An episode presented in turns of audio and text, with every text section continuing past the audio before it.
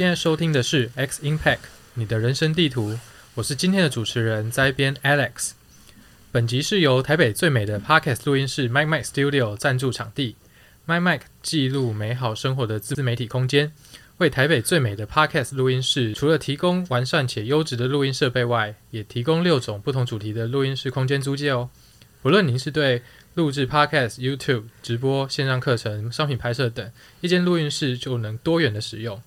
麦麦用声音传递美好理想，用空间品味质感生活。现在使用折扣码 X C H A N G E X Change 即可享有租借录音室九折优惠哦。好，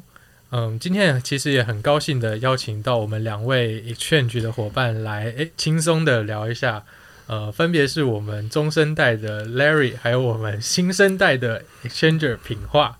那请两位跟呃我们现场的听众朋友打声招呼吧。谁跟你说我是中生代？到底凭什么？到底凭什么？是中生代，傻冒眼。嗨，大家好，我是 Larry。好，大家好，我是品化。OK，很欢迎两位。就是哎，今天呃，其实我算是。我算是中生代后面一点就赢到一圈去了，所以 哎，中生代你在讲好没关系，对对对，所以也算是大家交流一下。我们看我们哎，Larry，我们来看一下跟新生代的一些可能差异，这样子。真的，刚刚前面聊才发现，看这样我这样跟品化差五届，怎么会这样？是有一段，那我就不讲我跟品化差几届了。你是台北大哥哥。对，那其实其实这一集就是说，哎，有中生代，有新生代，因为 Exchange 其实现在迈入大概六七年左右嘛。那其实呃，听众可能从刚刚开始进入到社会的呃弟弟妹妹啊，或者是已经中生代，就是工作一阵子的工作者，或者是哎已经像我们的许权或者 David 哥这么有成就的一个，哎，你们不是大前辈，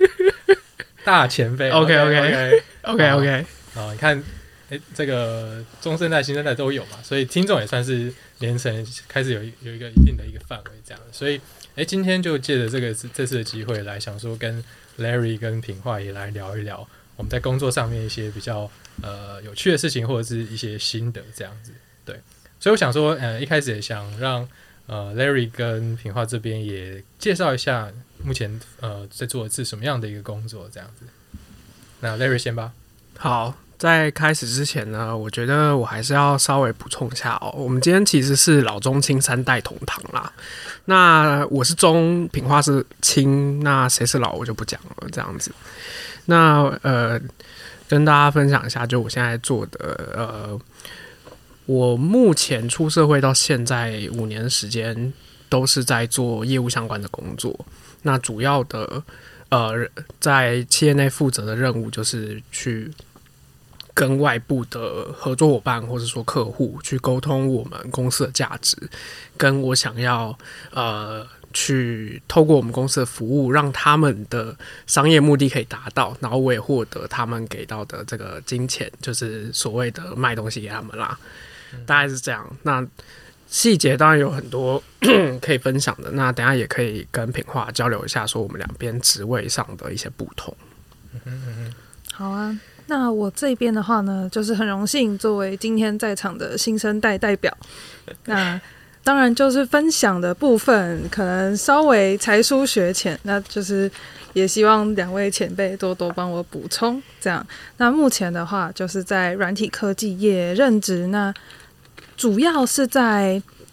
呃，一个软体的专案里面，就是担任 S A 的角色。那 S A 的话，可以把它想成是 System Analyst 或者是系统分析师。那它的角色功能定位其实有，呃，我觉得有非常多的面向。那稍后也可以详细的展开，跟大家来慢慢的介绍，然后也跟 Larry 这边的比较偏 Sales B D 的职能职位来做比较。这么年轻就当这个就是系统分析师，好不瞒，其实不瞒大家说，其实我也是系统分析师出身的。对，那呃，可能泰瑞拉哥哥，对，可能就是说，其实呃，这一次聊可以看到，就是哎，一个是从这个业务的面向去出开始他的一个 career，然后另外一个是呃从系统分析师的这样子一个角色，然后去出发他的 career。呃，因为我们的听众大概也包含学生嘛，那其实呃目前在学的学生其实也可以听一下，就是说，诶，从不一样的角度出发的一个 career，诶，可能会经历一些什么样的一些有趣的事情，这样子。对，那诶，那好奇就是说，像品化这边，就是说。一开始就是担任这样子的一个 system analyst，就是系统分析师的话，主要的大概比如说工作一天大概是有哪些要一个工作的一个内容这样。S A 的部分的话，哎，对不起，之后都简称 S A 这样，业界惯用语。对的话，哎，工作的一天其实就会包含了接收需求，然后分析需求，处理需求，然后最后。呃，可能会有内部讨论、外部讨论，然后再来就是把需求实现，主要是这样子的一个过程。那呃，这一些嗯，收集需求、消化需求的来源，可能就会来自说，诶，可能客户跟客户的访谈、跟客户沟通的呃信件、讯息等等的。那在分析需求、确认可能整体的业务逻辑之后，会有对内沟通，可能就是。确认要修改，那就是跟工程师这边来做沟通。那对外沟通的话，就是再跟客户这一次确认他们真的实际的需求或者是实际的痛点，是可以用呃他们所想的或我们所建议的方法去完成。那最后就是把需求实现落地，那也会有一个软体测试的一个环节，那就让这个软体的功能可以真的上线做使用。嗯，听起来有点像是 product manager 这边听起来，就是其实很像在网络公司很多互联网产业，对对，其实在外面就是可能就是 product 的 manager 这样子，对，懂懂懂。那这边是有需要去，比如说呃去做一些 planning 吗？或者是对一些呃系统方面去做一些规划这样子？嗯，好，这个部分老实讲，我觉得其实会看。不同软体公司对于 SA 的弹性的接受度到多大？就例如说，呃，以我是商学背景的角色来说的话，公司给我的定位其实会是面向客户的角色多一点，所以他们会期待呃商学背景的人可能可以更快的了解商业这块的业务，并且将这一些呃客户的需求快速的转换为。呃，系统的文件，那也就是可能要之后会给客户确认，然后作为开发依据这的这些 spec 这样。那如果是带有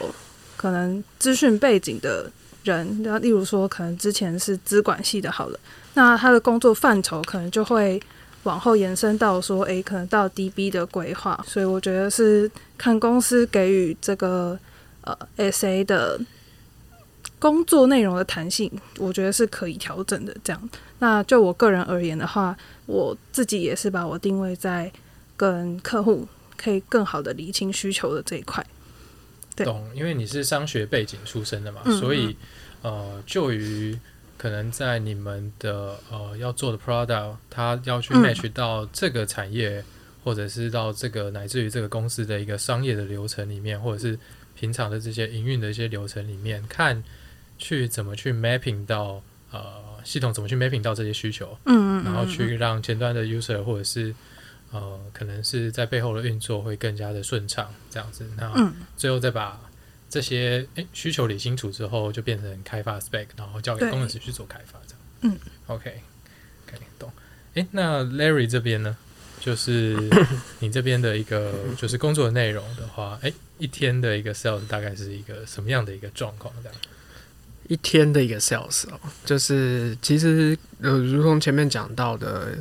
，sales 这个岗位就是去接触外面的客户，然后再卖东西给他们嘛。那所以基本上也分成大概四个阶段。那其中有几个阶段其实是会跟品化的角色会有一些互动的。那大概会分成就是接触，就是找客户。那找客户这件事情是，比方说你透过你自己的人脉。这样，然后去扣扣，就所谓的陌生开发的电话或是 email，然后再来就是接触客户。那接触客户就是在前面的过程中初步理解你跟他的一些可能合作的的交集点，在接触的时候，可能透过视讯会议或是拜访的时候，去呃了解我们假想的这样子的目的跟合作方向是不是可行，或是有延伸。其实客户在接触跟我们呃互动的过程，他其实有额外想要达成的，通过我们东西达成的目标跟执行的东西。那这就是所谓的接收需求。所以在接触客户的这个阶段，其实我们通常会配一个像是呃品化这样的角色，就是跟我们一起去接触客户，去集收集客户的需求，就在这个阶段。那后面就是推进专案。就是我们接收完之后，我们会不断的透过跟品化这样的角色的互动，然后呃去呃弄一个是专属他的一个合作方案，然后或是说是专为他设计的一个方案了，然后去再跟他提。那当然过程中会有来回，然后最后都是希望这个客户可以。正式的跟我们合作，也就是所谓的关单，这个 closing 的这个阶段，所以大致分四个阶段。那我的一天也会是以这四个阶段的配比做安排。那其实就比方说，这也会跟刚刚提到的，你的公司现在在哪个阶段，公司在这个阶段赋予你的任务是什么有关。举例来说，像最常见的是以季度为分，也就是所谓的 Q one、Q 二、Q 三、Q 四。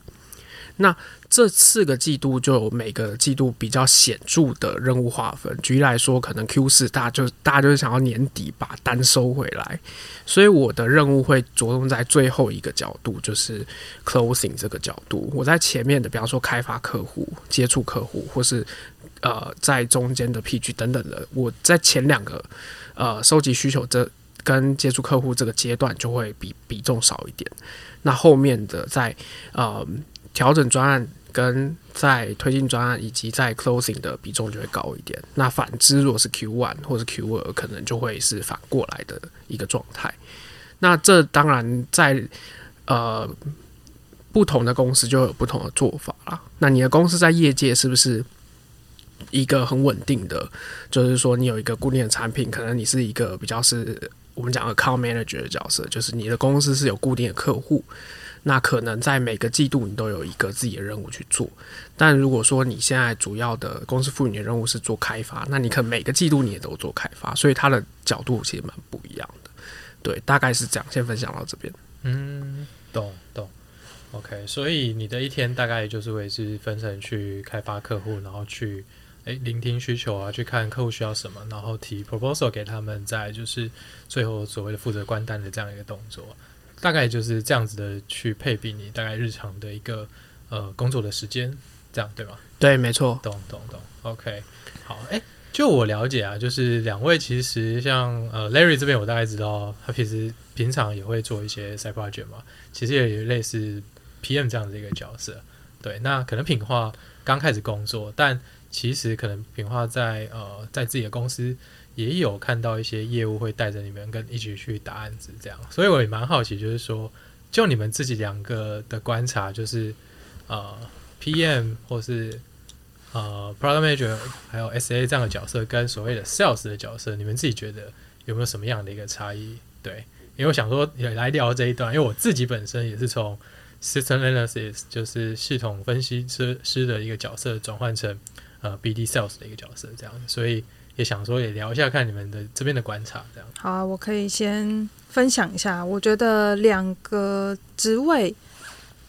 呃，他们的共同点其实都是可能会需要面对客户，但是面对的层级可能稍微的不一样。像呃，sales 的话，呃，会在一开始的时候就接触，可能最一开始的业务单位之外，其实主要的沟通其实都会是跟客户这边的高层。居多，那主要其实就是为了要达到 Larry 所设下的目标，就是 closing 这个阶段。那 SA 的话，其实虽然会参与到所谓的呃 proposal 的阶段，或者收集需求的阶段，但呃，我觉得实际上 SA 最大量的工作是从 closing 之后，专案正式启动之后才开始。那在这个阶段，其实就会跟呃大量的呃，业务需求单位或者是终端的使用者来进行沟通跟合作，对，这是我觉得差异最大的部分。嗯，就是 S A 这边部分比较算是参与了业务在呃在 Do solution 在为他规划 solution 的这一段的 engagement 的去做一个准备，嗯，这样子的角色。那后面就会是在一个专案的 delivery 的一个对对对，工作这样子。那 Larry 呢？我觉得是这样啦，就是呃，在两者的差别或互动上，我觉得有部分的 overlap。就是举例来说，像呃，我以前做软体软体业的 sales 的时候，其实我们作为第一线的 sales，我一定得先知道的是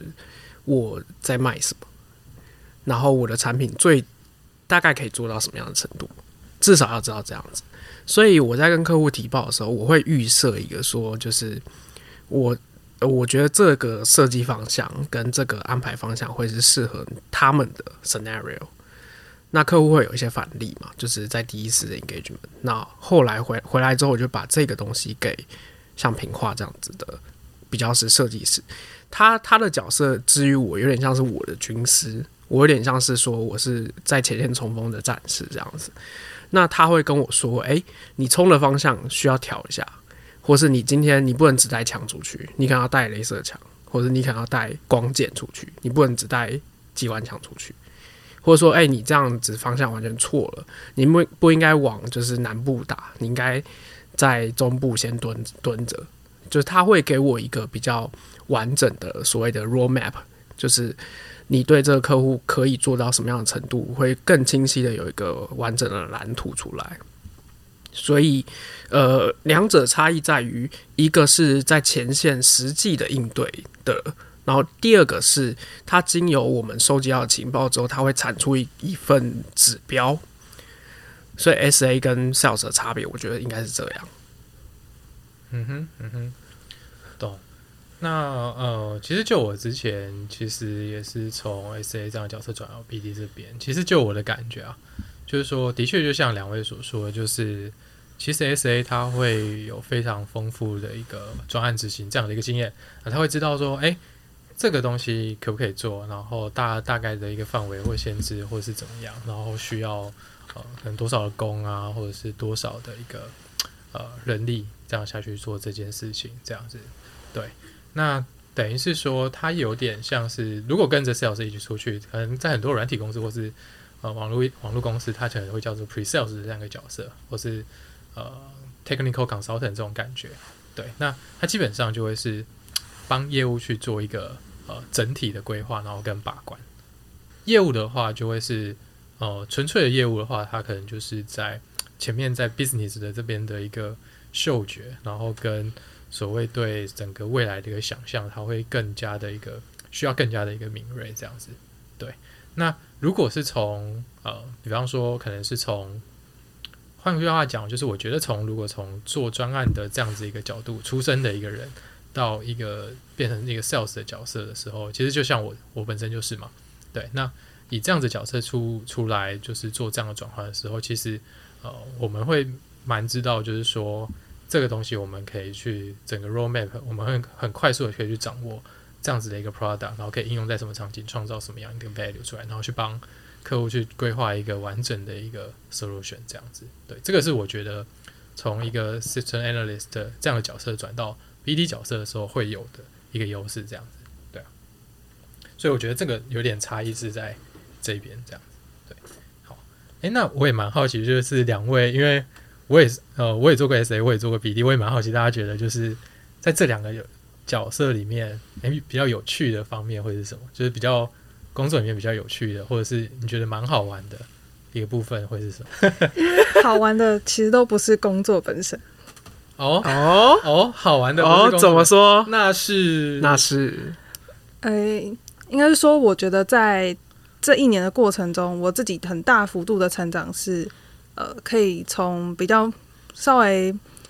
诶稍微比较乖巧嘛，到可以跟更多的 user 来应对进退，这样。那其实，在跟 user 培养感情的这个过程，我们就会收到除了大量的需求之外，也会收到大量的情报。那通常就是这种八卦时刻是最开心的。情报是指八卦是指什么意思？这个这个我们不好说，不好说。理解理解理解，就是小道消息啦，就是偷听一些小道消息啦。是呃，因为品化这边算是在乙方嘛，对对对对。对，那呃，就我知道，就是说你是呃，应该是会在客户端这边去工作嘛。嗯对，那你说的，我我比较好奇的是，你所谓八卦是指，比如说人之间，还是指说，哎、他们可能会有一些新的产品、新的服务会上这种的八卦这样子？比较像是人之间的，哦，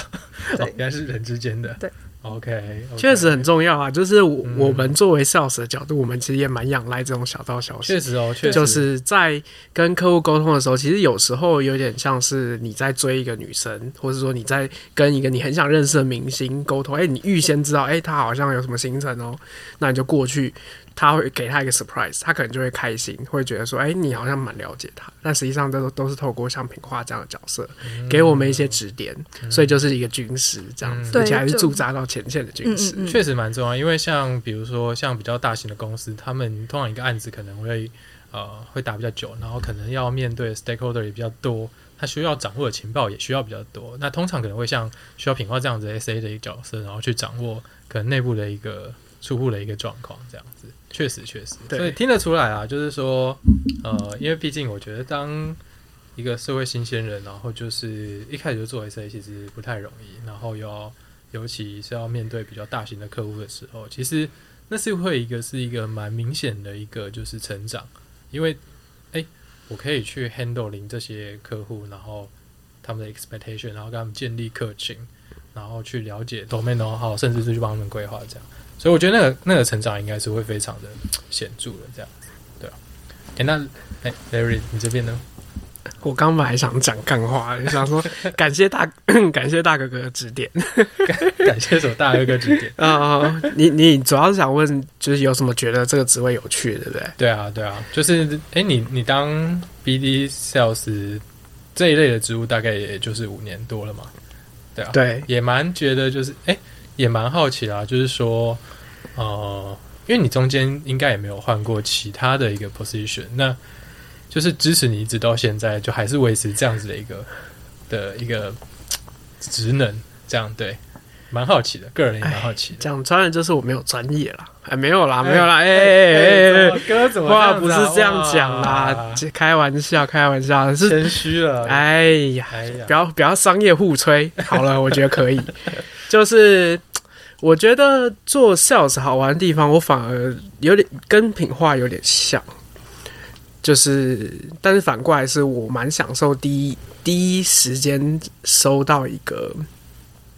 大家不知道消息的这种快感。那换言之，就是因为你作为 sales，不论你在卖什么产品，你会接触的产业都不会是只有你这个产业。你会知道的东西会远远大过于你这个产业现在你触目所及、触手可及的知识跟消息，因为你要去，等于是你拿你公司的东西去说，呃，去跟客户互动的过程，那他在思考说他要不要接受你，或者他要不要跟你开个会的过程中，或是甚至开完会的过程中，其实就会获得一些他们怎么看这件事情的想法，进而你会了解他们在那个产业的一些小道消息，或是内幕消息，甚至所谓的产业知识也多半是从这里来的。所以其实我做这个岗位到现在，当然就是很 suffer 啊，坦白讲，就是大家都不喜欢被拒绝。可是这这岗位应该是，呃，不好意思，我可能不经验没有那么足，但我猜啦，应该是目前所有职位最容易被拒、最经常被拒绝的职位。那在这个情况下，你为什么还是会觉得我自己为什么还是会觉得这个东西有趣？就是因为我蛮享受第一时间从一个别人跟别人的互动的过程学到东西的这种感觉。因为不论今天他的给你的 feedback 是好还是坏，你都会获得来自他那一方的反馈。那这件事情就会让我有所成长。所以这个这个角度变成不是其他 position 可以带给我的一个成长跟方向。那目前来说，我还是觉得这个方式对我自己是能够适应，然后我也我也算是呃觉得有趣的一个角度，这样子。确实啊，就是以软体公司来讲，或者是以互联网公司来讲，其实作为这些产业的公司的一个业务，其实基本上我们就是在推一个新的东西到市场上面，因为你你可能不是比如说单纯的只只是去去卖一个比如说可能是去卖呃一个眼镜啊，或者是只是一个呃办公室里面的沙发这样子。你卖的是一个软体来讲，是一个全新的东西，所以对，应该这么说了对。对对对，就是我卖的不是实体的，就是你不是你看得到的东西，就像 Alex 讲的，我卖的是一个概念，就干听起来很像骗子，你知道吗？但实际上你要让他有想象，对，你要让他觉得这件事情是对他有帮助的，对，而且我们是打从心底相信这件事情，在一个我我觉得重点不是软体硬体，而是在于是一个新的东西，因也也不尽然啊，因为你做软体这件事情，其实时代演进到现在，或是说客户在市场变化中，他也会体认到这件事情已经不行了，他只是还没用而已，他知道这个东西，对，但是他可能没有那么清楚是他怎么用这个东西，或是他觉得这个东西好像有关系，跟他有关系，但是不是帮得上忙不一定。那变成说，在每一个 case 都会有不一样的角度去跟客户互动，但是在每一 case 每一 case 唯一不变的点，就是在于我们都是作为 sales，我们都是打从心里相信我们在跟他提的这个概念跟这个价值是绝对帮得上忙的。那在这样子就是的互动下，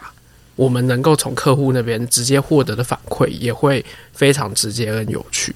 嗯，对我觉得反而是这样。确实啊，就是说，其实我们在卖一个新的一个价值观，或者是我们在卖一个呃，我们卖在卖一个理念，然后只是说，它透过软体硬体的方式的形式去把它实现那样子一个对未来一个想象，对，没错，没错，没错。对对我必须讲一个 SA 的心声，好就是这个想象跟这个新的东西，让客户有了很高的期待。那其实我觉得在后面执行专案的过程中，其实很多是奠基于 selling 这个过程所所想象出来的东西去发挥。那其实就我觉得，我现在其实就是最怕这种想象不完的。来了来了，他讲的就想象是不完的最怕那种乱吹的业务啊，必须说，就是有些时候，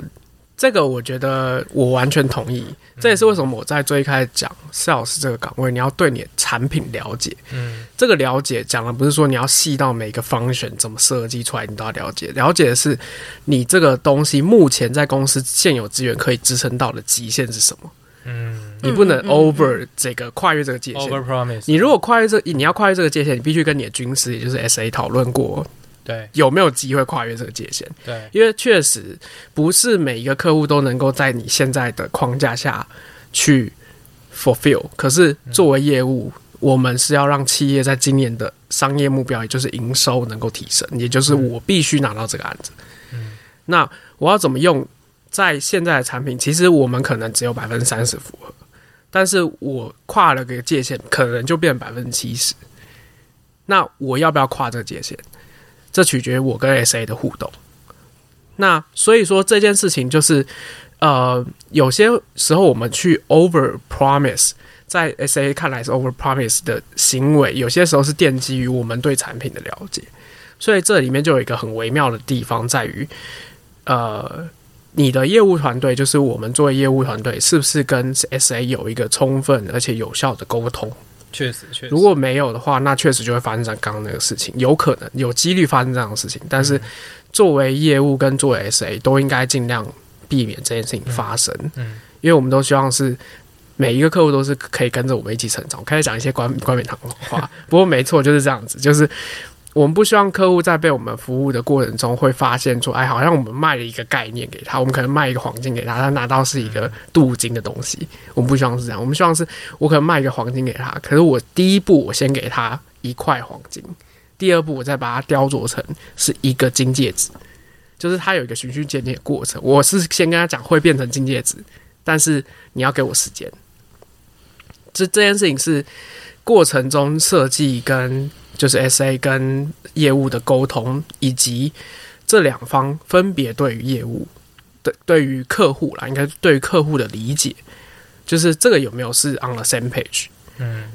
那如果有的话，我觉得发生这个几率不高。但是，呃，这个也涉及到就是两个 role 之间在公司这个体制之下，大家在这个时间点的 KPI 的进程，嗯嗯，有可能会因为时间的压力，导致短时间没有办法做到有效的沟通。那怎么在事后把这件事情去透过双方的沟通以及客户的理解，可以去把这件事情的影响弭平，就会是双方的功课跟一些就是比较美嘎的地方了。嗯哼哼哼，对啊，其实我觉得这个就是一个三方啦，其实就是呃，就我的解释就会变成是在做专案的人跟前线在开始去呃把这个案子带进来这个人，然后跟客户这样，这三方的一个角色这样子。对，因为其实来讲，其实呃后面做专案的这些 team 啊，其实最怕就是业务去 promise 一个可能根本做不到的一个案子。不管是 product 做不到需求也好，或者是呃可能会赔更多人力进去也好，或者是可能时间内做不到也好，其实最怕的就是这一种状况这样子。但其实呃我自己从做专案的这样的角色变成带案子的角色的业务来看，其实偶尔还真的是会需要有一点点的呃，就是有点稍微就是说呃去把这个。呃，deliver team 的这个极限稍微再多一点点出来，原因是我们是真的需要以公司的角度来看，就真的是需要一个这样子案子进来，这样子对，就需要 revenue 嘛，还是需要钱嘛？公司来讲，对。那对于其实对于整个上帝视角，就是所谓呃公司的这个管理人来看，其实面对这样的两个角色的时候，其实就应该要去呃更两方去更加的 co work，比方说呃。业务就要常常带着前线的，呃，常常带着就是 S A 这样的 pre sales 这样的角色，然后去前面去做 engagement，然后呃，在业务的角色来讲，他也必须要去更 handling，就是所谓的呃客户的期待，对，那他要去拉平这两边的一个过程，这样子。那当然就是以 pre sales 或者是呃以 pro 就是 P M 或者是 S A 这样的角色，其实在后面做专案的时候，就要尽全力的去呃。把这个专案的一些 KPI 去做到，那才有下一个订单，或者是才有下一次的合作机会。那客户的满意度也才会提升。对，要不然其实没做好的话，其实呃业务也是要跟着去跪的。对对对，对，这个其实都是息息相关的一个环节了。对，我补充一下，就是呃，我觉得因为每间公司每间公司的调整跟制度的规划，对，但我刚刚分享的。概念比较是，不论你今天是对于哪个职位有兴趣，那永远要注重的点就是不要因为你自己现在团队的立场而放弃任何可能取得共识的机会。嗯，就是你还是要保持畅通的沟通。也许在激烈的沟通 （A.K.A. 吵架）之下，会有很好的解决方式，也不一定。对，但不要完全放弃或完全摒弃这个可能性。确实啊，就是哦，做专案的人跟带专案的带案子进来的人，其实都是需要很好的去配合，这个公司才有办法去走比较长远。这样没错。嗯，好。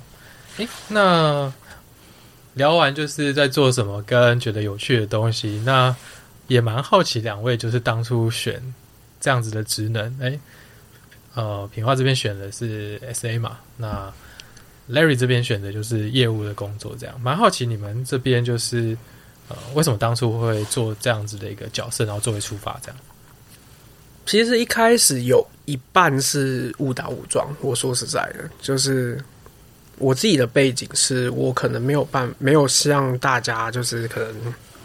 做很好的所谓的职业规划。我原本其实是想要考公务员的。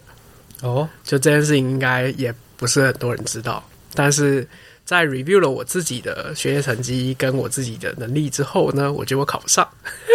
真的吗？对，直接判定吗？其实其实应该可以吧，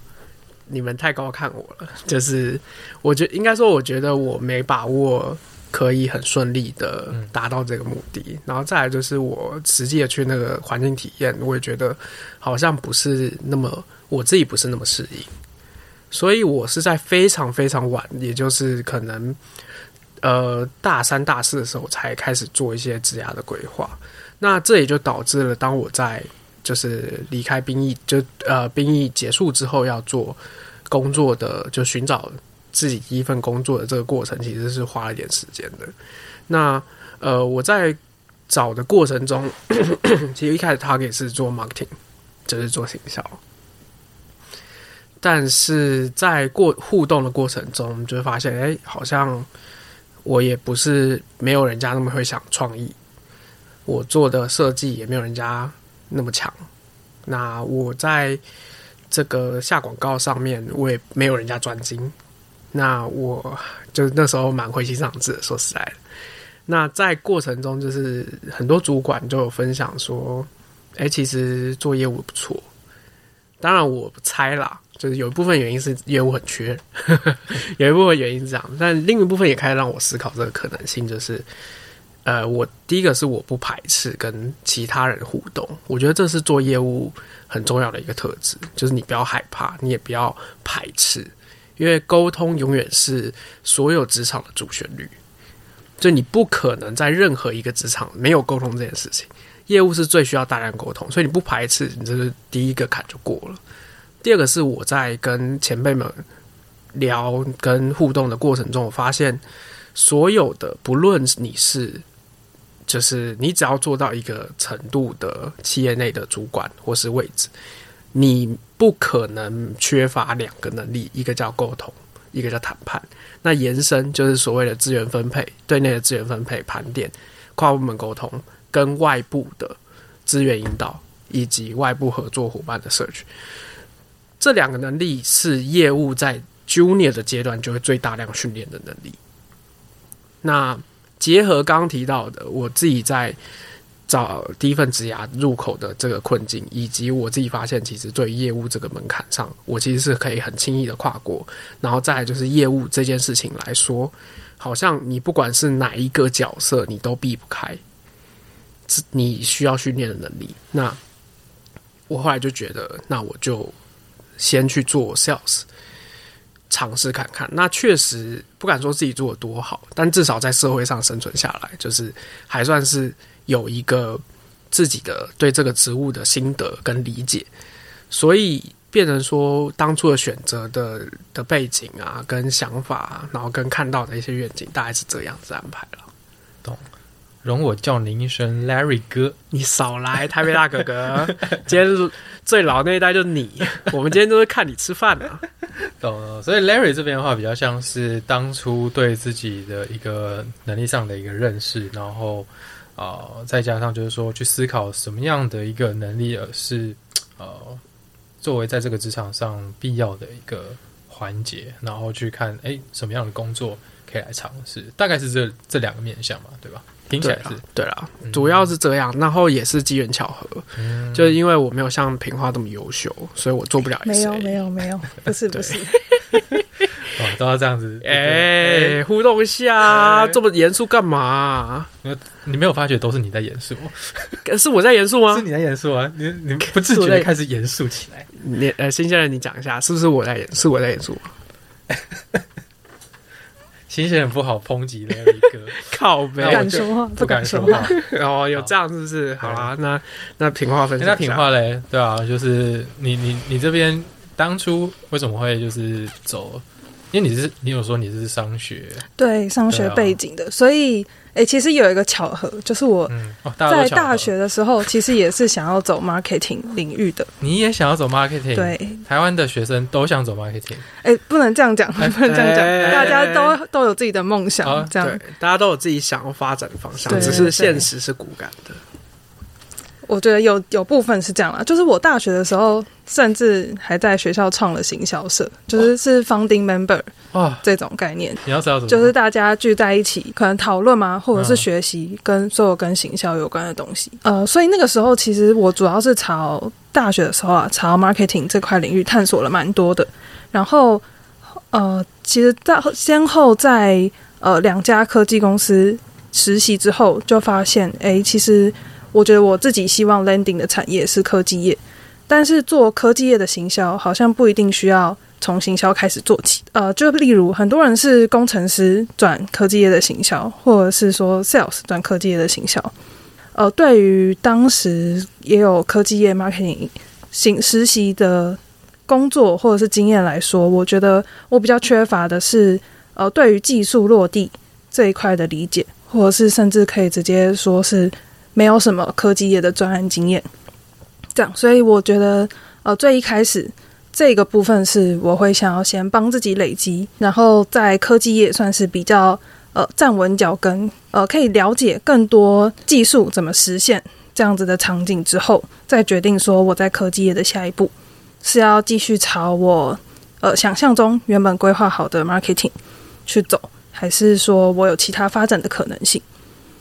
对，所以那个时候其实就跟蛮多前辈有请教过之后，呃，就发现了现在的这一份工作，那也是经过前辈的推荐之后，就嗯，刚好就也是拿到了这个机会，开始做 SA。懂，所以比较像是未来，当然还是会可能会希望就是朝 marketing。就这是一条可以选择的路，嗯、对，就是其实现在在 Exchange 也是持续的，在我觉得也算是维持 marketing 的手感。哦，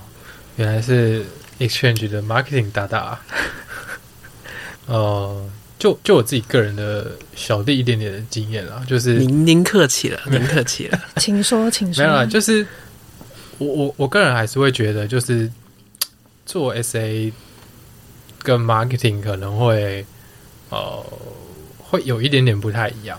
嗯，对啊，对啊，我现在做起来理解上来，它它其实会有一点，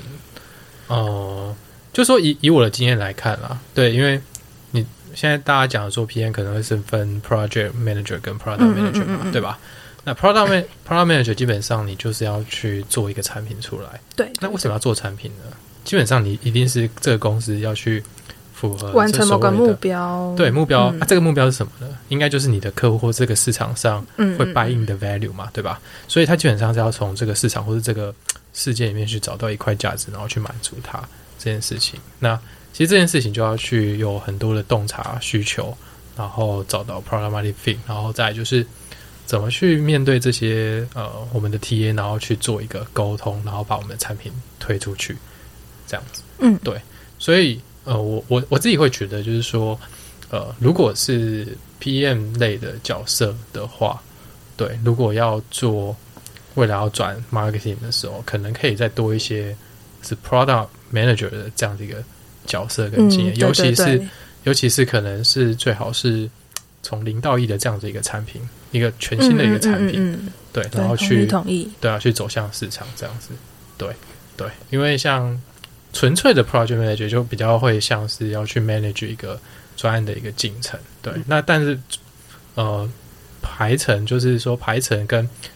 呃安排进程这件事情，应该是我认为是所有大家其实平常大家都会就是蛮多都需要的一个技能啊，对。所以我我我我也觉得可以多尝试一些，呃，当然未来有机会可以去从事一些 product manager 这样的一个角色，这样子。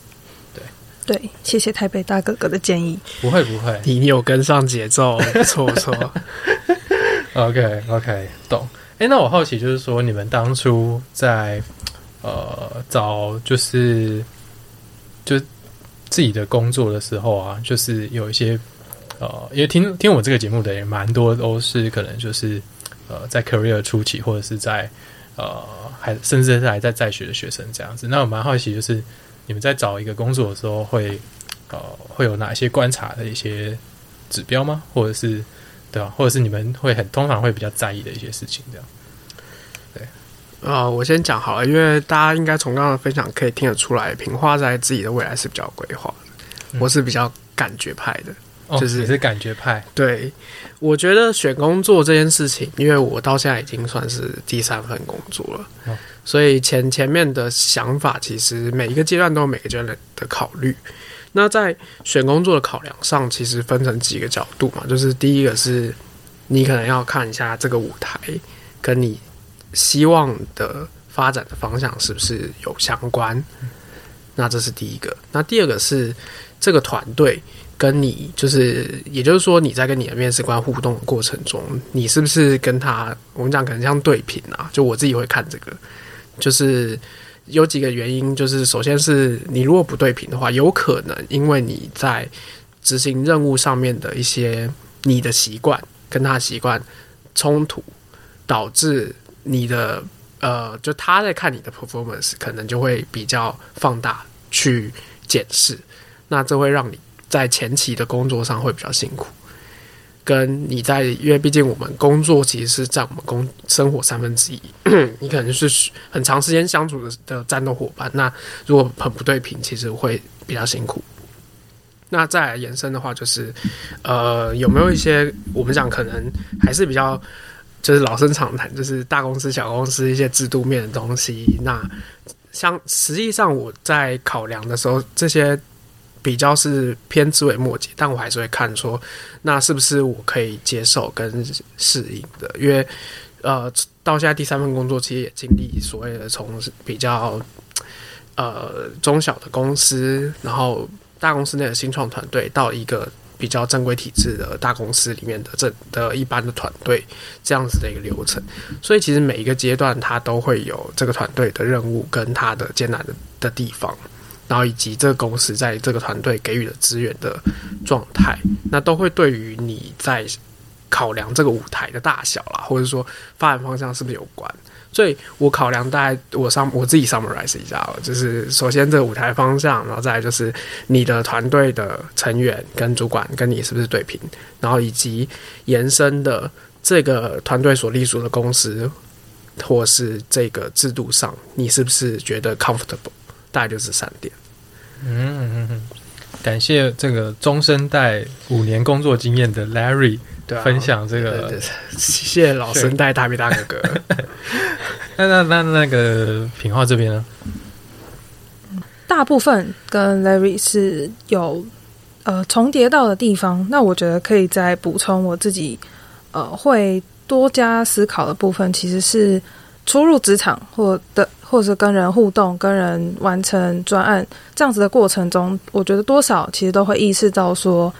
呃，我觉得我还缺什么，在之后的工作或者是从现在的工作开始就可以呃慢慢的补足。那在往下一个工作找的时候，其实也就可以从呃觉得自己还缺什么，例如说呃 skill set，或者是想做什么样的产品方向，想接触什么样的客户等等的，去把它列下来之后，我觉得大概其实就可以将公司范围原本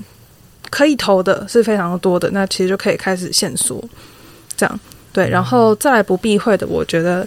呃我会很在意的是别人的眼光，嗯，对。就这也也有可能比较像是，嗯，比较习惯了，就会不自觉的在心里一直比较。对，但我觉得这个，呃，要不要继续比较，可能我觉得也可以调整，只是说我现在还是会比。懂懂，我觉得这难免啊，就是对啊，难免啊。像我是已经躺平了，躺平还是我躺平了。我觉得，我觉得难免确实就是呃，在一开始出社会的时候，其实大家通常都可能会有一个比较的一个心态，就是说，哎、哇，他去了一个什么样的很好的一个公司，或很好的可能，哎、有 branding 有名称的一个新创，呃不一定，对，就是通常我觉得这个是难免啦，对啊，对啊。不过我觉得其实像品化蛮好的是，我觉得我家，我觉得我在他这个阶段的时候，我没有去想到，就是说，呃，我是要在这这个工作要累积什么样的一个东西。对我，我我可能跟 Larry 比较像，嗯，就是比较觉派，不是不是不是感觉派，是不是感觉派，是是指说，我觉得这个地方就是呃，这个工作内容是不是我喜欢做的哦？因为我觉得就是热情才能解去支撑我要做工作这件事情，这样。然后第二个是呃，他他有没有舞台？对他是不是一个很不错的一个舞台？对，再延伸一点就是，比方说在这家公司做的事情，那我未来，诶，我还可以做什么？对，或者是说我发现这家公司的人后来都去了哪里？嗯嗯嗯，对，这也是这个其实这个也是蛮重要的。蛮重要的，对对对对对，然后再来就会是，呃，我觉得 Larry 刚刚讲的那个也蛮重要，就是其实我们出社会大概呃四五年以上的人，就大概都会有一个感觉，就是说，哇，跟对老板非常重要这件事情。哎、我先说，就是所谓的跟对老板，不是说跟你就是不对的，或者说你不喜欢的老板是不好的，反而有时候他是给你的，应该说职涯上有另外一个角度的冲击。但 overall 来讲，就是对于你这个呃对比较对平的话，你在沟通一些事情上面也会比较方便，这样子。对，只是说这这样子，因为其实会这样讲，就是因为我也遇过跟我非常不对平的老板。嗯，那过程中其实透过他的视角，因为他会用放大镜去检视你每每一一举一动这样子，所以我就发现自己一些缺失，这也是算是能力，但过程中很痛苦了。嗯，对，确实啊，就是我觉得 Larry 算是蛮正向的去看待他这个，就是如果当你遇到可能不是那种对平的老板的时候，我觉得这样的心态其其实真的是蛮好的。对，但如果当有选择的时候，其实呃，对，建议建建议就是，毕竟 大家都是大家都是在社会上生存，对对我们还是不要是加强这个游戏难度。太硬太硬，对对对，对啊对啊，哎、啊那我想问两位，嗯不看钱吗？我刚刚不是有讲嘛，教育跟制度这一块，我包装的很好，是不是？你说教育就是制度的部分啊，那个哦公司体制，你是不是 comfortable？里面包含薪资 package，就嗯是 这部分我也想延伸讲，就是其实我觉得到一个阶段，就是这个薪水的数值是不是这么符合，或者说应该说，假设你有两个选择，但一个基本上各方面你想要发展舞台，你想你的主管，然后你的呃公司的制度 比较好，或者说你比较喜欢，应该这么说。主观上你比较喜欢，但是他的薪水比起另外一间选择没那么好。但是另外一间呢，它可能各方面也都不错，但是 可以预期的是，你的生活状态有所差异。这其实是我刚刚没有特别讲，但我觉得也蛮重要的一个点，就是呃，有一句话叫做“你要先在市场上活下来，你才有下一步的的选择”。那如果今天这件工这个工作对你来说是特别消耗，但他薪水超级高，我会觉得不不建议去。活不下来。对，因为活不下来的点不是说你在那边真的生存不下来，我相信他会愿意给你这个机会，绝对是你有能力。但是反而担心的是你的心理状态跟你的身体状态。你如果在你的心灵状态会在那边，你预期已经会有大幅度的消耗，那同步你的身体状态也不会太好。那在这个情况下，你的工作表现也会不如原本大家预期的那样好。那相对的，你在这边的成绩就不是可以拿得出来说去再做下一个选择是一个好看的成绩。所以这是我自己得出的一个职业选择的结论是，我觉得大家在除了在考虑一些外在条件的时候，同时你要把自己放进那个条件里面去看，说，诶，那我进来这边是不是？我的状态是可以维持的不错。我除了学习之外，我还可以有中间的补充能量啊，补充自己在工作上的损耗啊，或者说我甚至能从工作上得到能量。我觉得这个反而是至少我到现在这个阶段啊，我会更更关注的一点。当然不是说追求薪水高是完全不好的，不是，主要是你要考量你自己能不能就是推自己的极限到那里之外，你还可以维持很好的身心灵的平衡。其实也算是哦，就是是看自己大概在什么样的一个状况底下，或是他你已经累积到什么程度，然后去去看你是不是能够在那样的环境，在那样的时空的这样子一个 position 底下，然后去做好那件事情。对对对，其实我我反而觉得说，诶，薪水高，我追求薪水高，觉得是对的，就是 干大家都是出来赚钱，嗯，但是呃，不要因为这件事情把自己的全部就 all in。我觉得这个东西是属于年轻，就是像你这样新鲜的干可以干的事情。像我跟台北大哥哥的，我们已经就是进入一个就是呃、没有，我还没有。啊，你还没是不是？还没有哦，我我到了是不是？没有啦，我就我我只是开始会思考这件事情，啊但不是说挑战自己极限去站上新的舞台是一件不好的事情，不是。嗯但是我现在会更多的就是会有一部分心力，不像以前这么冲啦，就是会去思考说，那我的身心状态是不是可以维持？我我我我我其实自己个人啦，就是说，我觉得在 career 的一开始，其实到一些比较超的一个环境啊，毕竟我也是超出来的嘛。那我觉得到一个比较超的环境，其实是蛮好的一个磨练的一个机会，这样子。嗯，对，但呃，我觉得就像那再再久一点之后呢，就是说，我觉得就会变成两个思路，就是说，一个是我如果真的找到我自己喜欢做、非常喜欢做的那件事情，我也 enjoy 在那个其中的时候，其实呃，当然需要休息还是休息啊，但其实你会发现，其实自己并不是呃，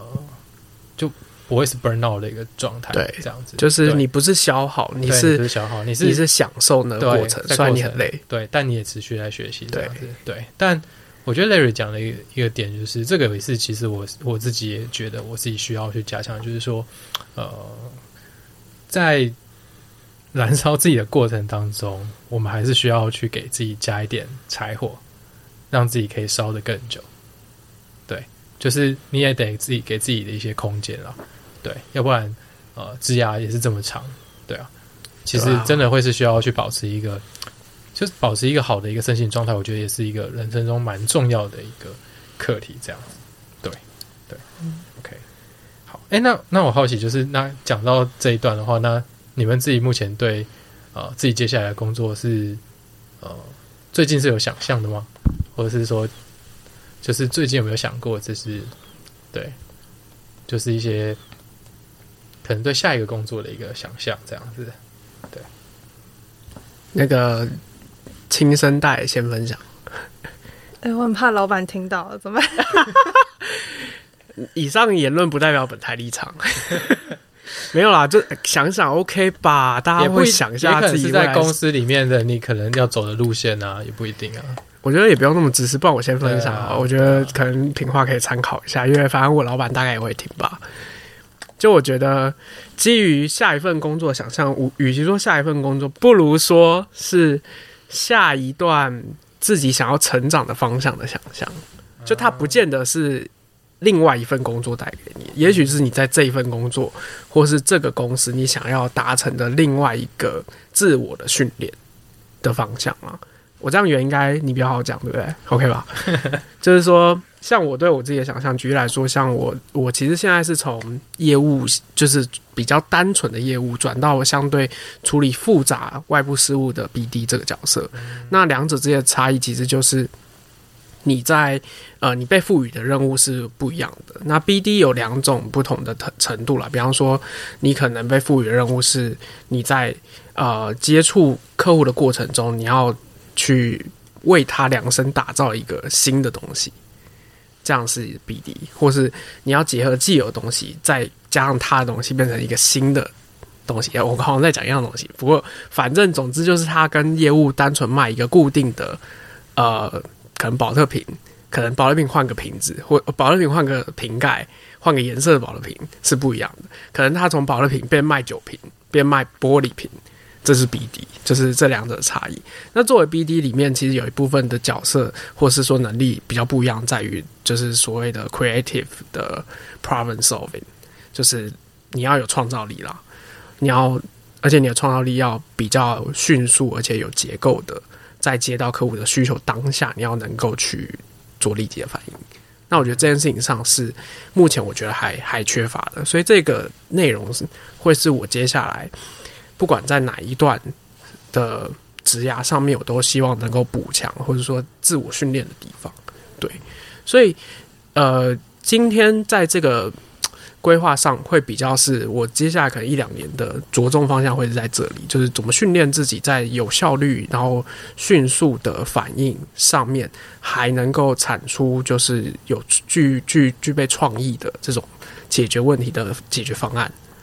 这是我自己的下一步的想法。那听看青春代的，但是我我好奇问一下，就是呃，所以是说，在这个 creative 的这个 problem solving 的这个部分，想要去做补强吗？对，对主要是但这个是你觉得是在你本身比较缺乏部分，还是比较擅长的部分，想要去做更精进的？应该说这一件事情也涉及到对自我理解嘛。那我原本以为我是擅长的，我坦白讲，因为我比起可能我自认比起 general 的业务来说，我算是比较多其他想要去做一些别的特别的案子这种类型。但实际上，在面临你真的要做你的 daily、你的 routine work 是在做 creative 的 problem solving 这件事情上面，我发现我是不足的。哦，所以这是一个相对概念，就是欢迎 join 我们公司，每天 creative。有感受到，有感感受受到，但目前我觉得我的训练还不足还不足以跟上台北大哥哥的脚步，我还要再努力精进。对，直接加入我们就可以精进了。我觉得我还需要一点时间。哦，好，那等你那个这个月过完就可以来。哎、这这可以录进去吗？靠背，你等下自己剪掉。反正我觉得大概是这个方向啦，就是对于创意这一块，我觉得我需要补强跟增进一些自己的能力。懂，对所以就以中生代的角度来看，就是呃，在自己的在能力上或者是在一个精力上，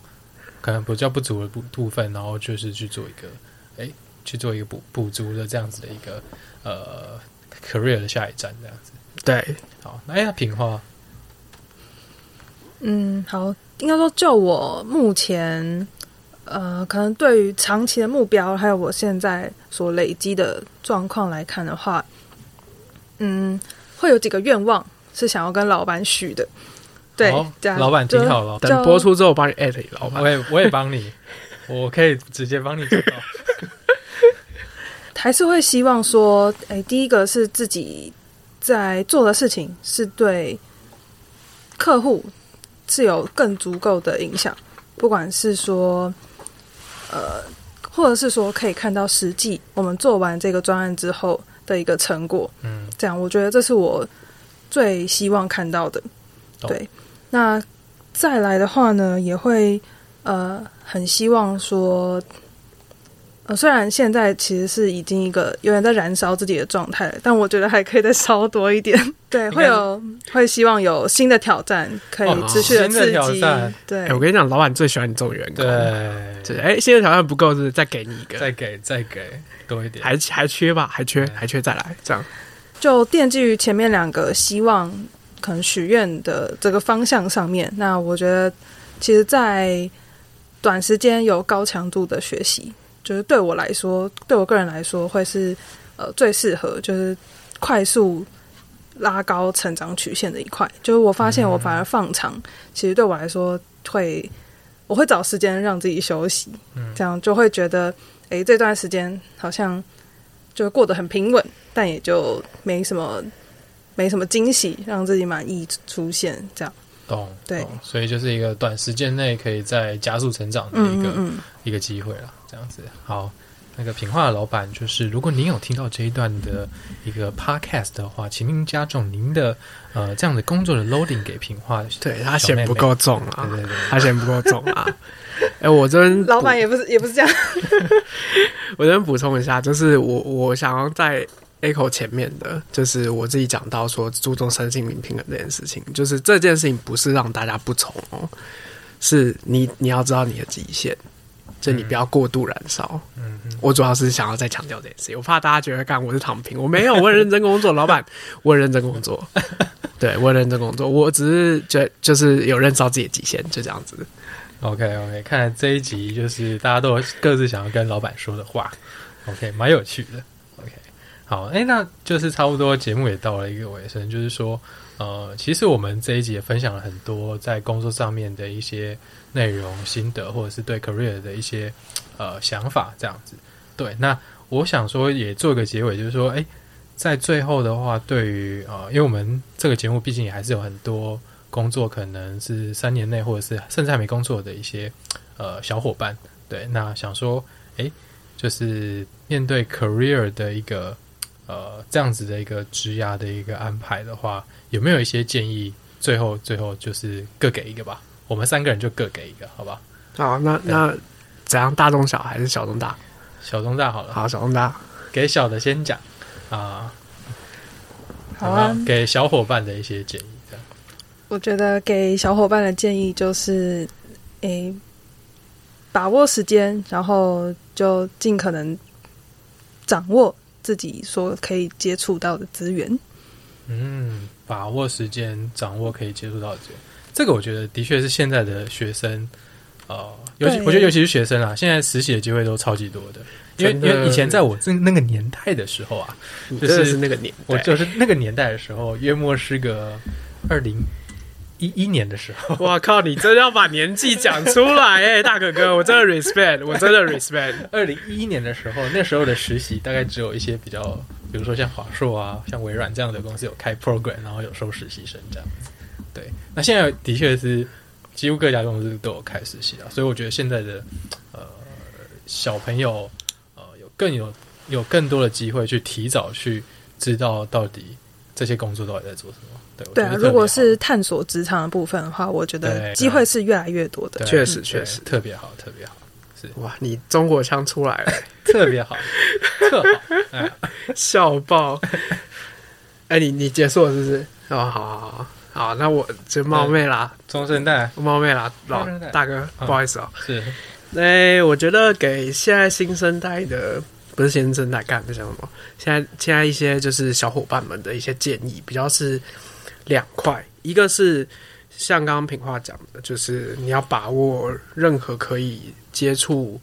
探索的机会，因为在现在这在你们现在这阶段，比较是说你的任何事情的付出的成本都很低。不论你在拿这个时间点，你去创业，你去做一些自己的 business，或是你去做实习。亦或是你真的出国留学干嘛的，成本都很低，因为你们非常的有这个时间的成时间的成本是很低的，所以你可以呃用很多的时间去尝试各种不可可能，然后用这些可能去兜出你自己对未来的想象。我觉得这个是这个时间点重要。然后第二个是，我觉得呃不要让焦虑淹没你。就是你对未来的焦虑是好的，因为它会促使你成长。但是你不要看到别人成长很多，反而去否定你现在所做的所有努力。保持，我觉得保持正向的探索精神跟态度，是对你的职涯跟你表现的状态是会好的。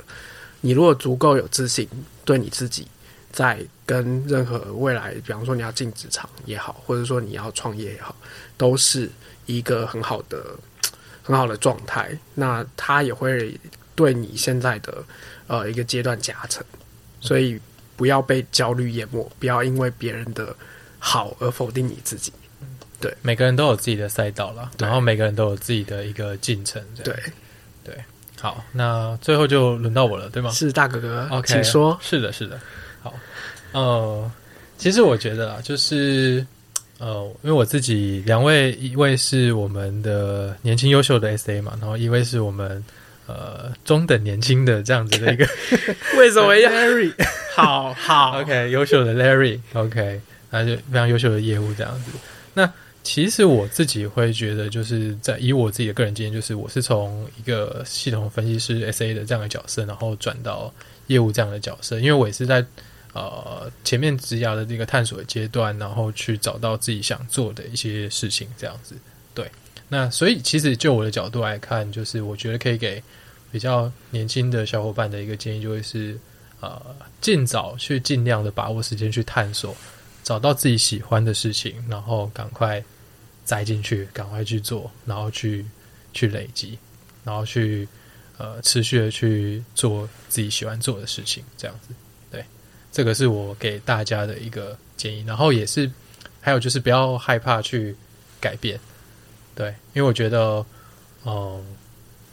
找到自己喜欢做的事情比呃一本是在一个呃 package 还是什么一切都很好，但是如果自己做的其实呃觉得自己可能未来不是想要朝那个方向走的时候，其实 OK，那宁愿就是赶快就是去转弯，就像刚刚 Larry 说的，其实，在职涯的初期。大家的就是这这个机会成本都还有机会去做一个尝试，这样子，对，所以这个就是我我觉得就是尽力的尽早的去找到自己要的，然后一头栽进去，这样子。嗯，OK，好，我我我补充一下，要补充了，要补充一下那个终身代哥，对不起对不起，就是呃冒昧啊冒昧打断，就是主要是我觉得。也许你可能，我想补充是，也许你可能不见得能够这么快发现你想要什么。我觉得这件事情是是有一点机缘在的，就不见得是你可以发现你想要什么。但是我觉得找到就是呃，找到你，因为像是你不见得一开始就有一个蓝图，你的终点你不知道，但是你每一步你都去享受那个过程。就像 Alice 讲的，就是享受过程的变化跟积累，然后你学到的东西，这些都会是你的故事。那这个故事就会变成是你的资产，所以不要害怕去变化，也不要害怕去挑战未知。但前提还是说我我自己的立场，还是你要能够把握好自己的极限，活下来，在变化中活下来，那你就可以可以很很好的在市场生存。哇，感谢这个谢谢，非常温暖、有感动的这个结尾，这样谢谢我现在们也时间也哥。OK，好的，那非常谢谢大家的收听，那就是我们的平话跟 Larry 跟大家就是呃说个再见喽，大家拜拜。拜拜，拜拜，谢谢大家的收听。本集是由台北最美的 Podcast 录音室 My My 赞助场地，My My Studio 记录美好生活的自媒体空间，是台北最美的 Podcast 录音室。除了提供完整且优质的录音设备外，也提供六种不同主题的录音室空间租借。不论你是录制 Podcast、YouTube 直播、线上课程、商品拍摄等，一间录音室就能多元的使用。麦麦用声音传递美好理想，用空间品味质感生活。那我们就下次见喽，拜拜。拜拜。拜拜。